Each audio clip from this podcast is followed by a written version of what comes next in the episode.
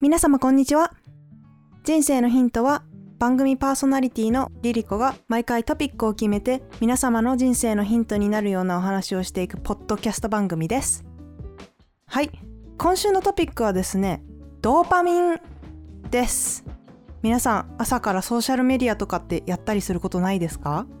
自然と寝起きにソーシャルメディアをやってしまう理由っていうのがいいねや新しい情報を期待してドーパミンが脳内で分泌されるからなんです。ということで今回はドーパミンのお話がメインなんですけどもじゃあそもそもドーパミンっていうのは何か端的に言うとやる気ホルモンですね。よくドーパミンって快楽物質とかって言われたりするんですけども厳密には刺激による快感の他にも期待でも分泌されるっていうのがあって期待とか渇望とか動機づけのホルモンでもあるんですね。つまり人を未来へと動かすためのエンジンっていうことですね。人間は脳内でドーパミンが出た行為を繰り返そうとする性質があるんですね。それは生存とか快楽と関わりがあるからなんですけども生存に有利な行動例えば食欲だったりとか性欲などと強く結びつきやすいんですね。だからこそドーパミンっていうのはものすごく強烈で人間はドーパミンに操られてるって言っても過言じゃないぐらい結構本当に身近なホルモンなんですね。で分泌されると快楽を感じるんですね。やる気が出るとかワクワクするっていう感覚にもなるんですね。じゃあそもそもドーパミンが分泌されるタイミングっていうのがあるんですけどもそれはどういうものかっていうとまず一つ目がさっきも言った報酬の予測を感じた時つまり未来への期待を感じた時ですね。なんかいいことが起きそうみたいな時とか。例えばなんですけどもパチンコとかソーシャルゲームのガチャとかって特にこれすごく分かりやすいからと思うんですけどあとは LINE の通知だったりとかピコンって来た時に結構携帯見ちゃう人多いですよねきっと。あと最初に言ったソーシャルメディアの新しい情報とかいいねなんかも期待感から来るものなのでドーパミンが出てますね。あとは YouTube とかよく見る人だったら YouTube のサムネとかを見てあこれ面白そうな動画だなとかって思ってる時もドーパミンドバってるっていう感じですね。あとは美味しいものが食べられそうだなっていう時なんかもそうですね。例えばまあ外でご飯食べようってなった時にメニュー見てる時とかもまあワクワクしたりしますよねきっと。でドーパミンが分泌されるタイミングの2つ目が報酬獲得の瞬間ですね。いいことがありそうが実際いいこととして起きた時ですね。だから美味しいものを食べてる時とか目標を達成した時とか褒められた時とかお金を稼いだ時なんかもそうですね。やった!手に入れたぞ!みたいなそんな感じの時ですね。でちなみになんですがこの報酬の予測と報酬の獲得の間にギャップがある時だからなんかこういういいことが起きそうだなって思ってて例えばじゃあ美味しいものが食べられそうだなって思ってすごい期待しててで実際食べてみたら想像以上に美味しかったっていう時は、まあ、誤差が大きいわけですよね想像以上だったから。その誤差がいい方に大きければ大きいほどドーパミンがより出るのではっていう仮説もあったりとかして逆に期待外れたらドーパミンは減るんじゃないかって考えられてきたんですけども2023年に出てきたお話でかなり最近なんですけども期待外れの時にもドーパミンが増えるっていうことをですね京都大学のチームが動物実験によって突き止めたんですね。であともう一個ドーパミンの特徴として強化学習っていうのがあるんですよ。これは一度得た快楽に対してもう一回ってなりやすいっていうことですねなんかすごいいい体験をしたとしてもう一回あれが食べたいとかもう一回あの体験をしたいっていうのは多いと思うんですよね。でまあアルコールとかはその典型かなと思うんですけどアルコールによって快感がすごく感じるわけですよね。だからそれによってああもう一回飲みたいとかねそういう渇望が生まれちゃうわけですよね。でそれがパターン化すると。ドーパミンの強烈さを証明する有名な実験っていうのがあるんですけども1953年にカナダのモントリオールのマギル大学っていうところで2人の研究員が行った実験なんですけどもラットの脳に電流を流してそのラットの行動にどんな影響があるかっていうのを見たんですね。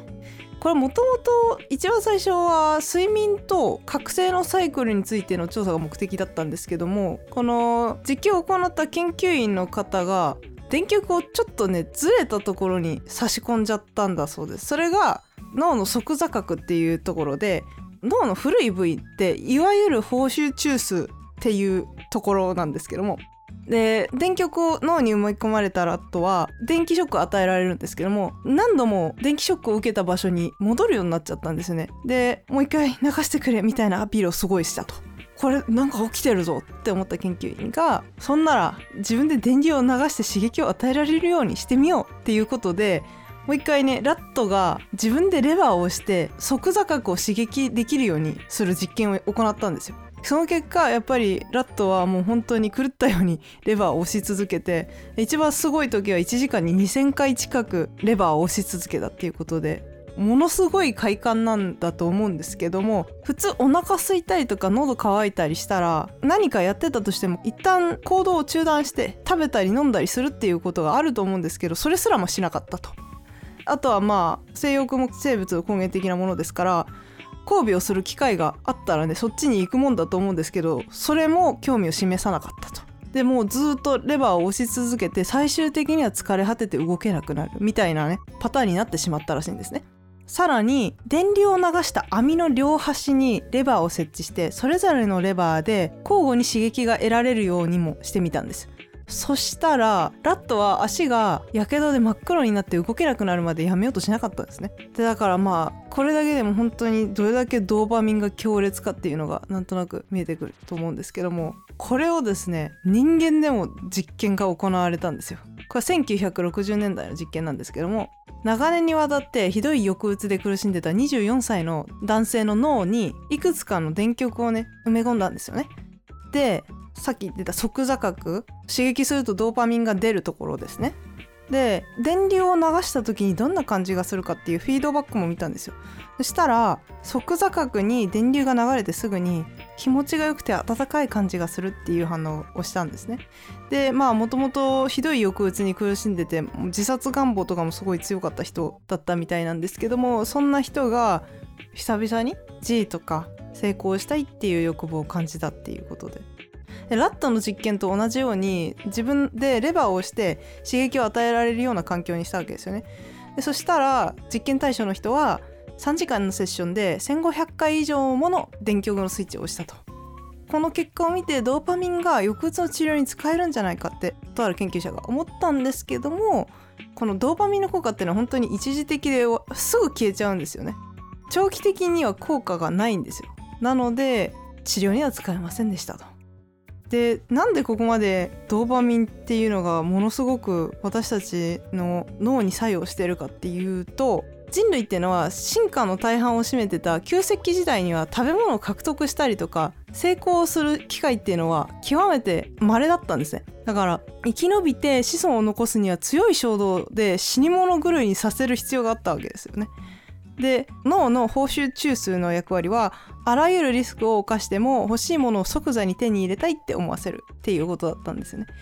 なんですが旧石器時代と現代の環境ってまるで違うからドーパミンそのものは別にいいとか悪いとかじゃないんですが現代人の環境は食べ物とかセックスとか買い物とかゲームとか、まあ、あと情報とかもそうですよね。ありとあらゆる報酬の機会に囲まれて暮らしてるからその結果コントロールがいかないところまでいっちゃってさまざまな依存症を引き起こして人生が困難になっちゃってる人が出てきちゃってるということですね。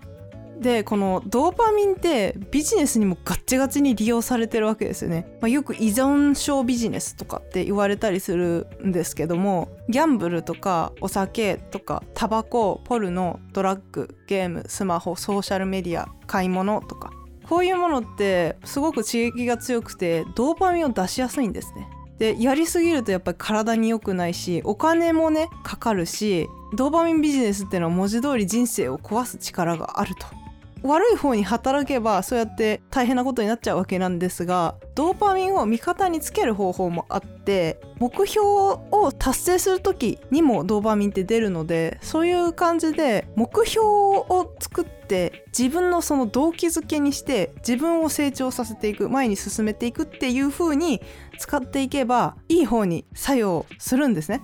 じゃあ具体的にどうやって目標を設定していくかというと1つ目が目標達成の価値を明確化することですね達成した際のメリットをとことんはっきりさせてイメージするとなおいいですね例えばダイエットしたい痩せたい綺麗になりたいみたいなのがあったとしたらじゃあそのメリットは何だろうって考えて周りに褒められるなとか好きな服が着られるなとか自己肯定感が上がるかなとかいろいろ湧いてくると思います。あとはじゃあ会社で働いてて昇進したいってなったら給料が増えるとか家族が喜ぶとか上司に認められるみたいなメリットがあるかなと思います。目標達成した時のメリットをまずはっきりさせたら次2個目が目標をゴールから逆算して細かく分けるっていうことをしていきます。さっきのダイエットの例で言えば具体的に1ヶ月で2キロ減らしたいっていう目標を設定したとします。そしたらじゃあそこから逆算してまず1キロ減らすのに必要なカロリーはいくつだろうっていうのをまあまず調べますね。1キロ減らすのに必要なカロリーって7200キロカロリーなのでじゃあ1日に減らすカロリーは7200キロカロリー割る30日で240キロカロリーだね。じゃあ1日ご飯240キロカロリー分減らせばいいや。ということで今までは1日2000キロカロリー食べてたからそれを1760キロカロリー以内に収めるようにしようとか、まあ、そういうふうに目標設定していくことができるわけですね。もう一個例言ってみましょう。 TOEIC で800点取りたいっていう目標を設定したとします。じゃあまず今月末模試をするとします。そこでまず700点目指しましょう。じゃあそのためには問題集を40ページやりたいなっていうふうに考えたとします。で週10ページやるとしてそれを週5日勉強に当てようってなった。じゃあ今日は2ページやろうみたいな感じでどんどん計算を細かくねしていくことができると思います。ゴールから逆算して月単位週単位日単位って細かく区切っていくやり方が多分イメージ湧きやすいかなと思います。なんでこうやって小さく目標を作っていくかっていうと小さい目標にすれば達成しやすいしその目標を達成するたびにドーパミンが出るんですよ。ちなみに目標を設定している時もドーパミンが出るって言われてます。で3つ目最後に自分の目標に対するレビューを自分で行う。それはさっき言ったように月と週と日それぞれの終わりに目標の進捗度を確認するっていうことですね。目標どれぐらい達成してるかなとか自分はこれができたなこれができなかったな良かったな悪かったなみたいな感じですね。でまあこれもハードル高いとは思うんですけど一日の中でも時間を区切って何やったかをメモしていくとよりやる気が出るかなと思います。例えばなんですけど30分ごとに区切って集中して作業するみたいなことをやるとするじゃないですか。そしたら紙に自分が何やったかっていうのをあらかじめ書く欄を作っておいて左側に30分ごとを区切りで時間書いてで右側に何やったかっていうのを書いていくと1日で何やったかっていうのがすごく分かりやすいかなと思います。これね参考にした動画があったんですけど私の意識の高さが頂点に達してた34年ぐらい前はですねこれ実際やっててまあ私が自分でなんとなく自分の日々の生活の中で何にどれぐらい時間を使ってるかっていうのを把握したかったからハードコアに一時期時間を記録してたっていうだけの話なんですけどこれ結構本当にね意識には影響あったんですよ。あの昔レコーディングダイエットとかって流行ったんですけど自分が何を食べているかっていうのを可視化することによって意識が変わって勝手にダイエット効果が生まれるみたいなそういうダイエットだったんですけどそれも結構効果があったのでそういう意味で見える化する意識するっていうのはかなり効果が大きいと思ってるのでこれ結構いいなと思ってるし私もやりたいなと思いました。でさっきから報酬中枢が刺激されるとドーパミン出るよっていうお話をしてるんですけどもそもそもドーパミンっていうホルモンがいっぱい分泌されたところでドーパミンの受容体ドーパミンレセプターっていうものがあるんですけどそれにドーパミンが結合しないとやる気にはつながらないんですよね。だからドーパミンレセプターがそもそも少ないとやる気が出ないっていうことなんですよ。でドーパミンレセプターってスマホ依存とかでぶっ壊れちゃったりとかするんですね。なんでかっていうとそのドーパミンが出続けちゃうから逆に受け皿であるドーパミンレセプターがキャパオーバーになって壊れちゃうんですよ。高麗大学の研究でスマホ依存度の高い成人男性と低い成人男性を調べた研究でドーパミンレセプターの数がスマホ依存度の高い成人男性の方は優位に少なかったんですよ。じゃあドーパミンレセプターって壊れたらもう戻んないのって思うと思うんですけど安心してください。戻りますよ。突然の安村。ドーパミンレセプターは運動で増えるんですよね。筋トレとか有酸素運動を定期的に行った結果ドーパミンレセプターが増えたっていう研究結果もあって運動っていうのは集中力を上げるにも効果的なので何か集中して結果を出したいみたいな時はもう運動本当にもってこいだと思ってて具体的にウォーキングでもいいしヨガでもいいしランニングでも筋トレでも何でもいいんですがまあなるべく心拍数が上がるようにした方がいいと思いますね。で1週間に120分ぐらい運動するといいっていう風に言われてますちなみに私も最近はそこまでできてないんでこの情報を見てねああ運動しなきゃなーっていう風にめっちゃ思いましたね。はい。でスマホ依存ってやっぱり危ないんだねって外出てもみんななんかある日スマホしてるしみんなずっとスマホ見てるしもうもはやみんなスマホが恋人じゃねえかみたいなそんな感じなんですけどもまあやっぱりそれぐらいなんかスマホってドーパミンがすごく出やすいっていうことなんですけどそれに対する対策をいくつかね紹介したいんですけどもまずスマホの通知は全部オフ。これはまあ全部っていうのは極端ですけど、まあ、LINE とかは私メッセージはバナで出るようにはしてるんですけど本当に通知音もないバイブレーションもないでバッジあるじゃないですか。右上に赤い丸ポチの中で数字とか書いてある。何件未読がありますよみたいなそういうの。も私はもうなしにしてて気になっちゃうからね。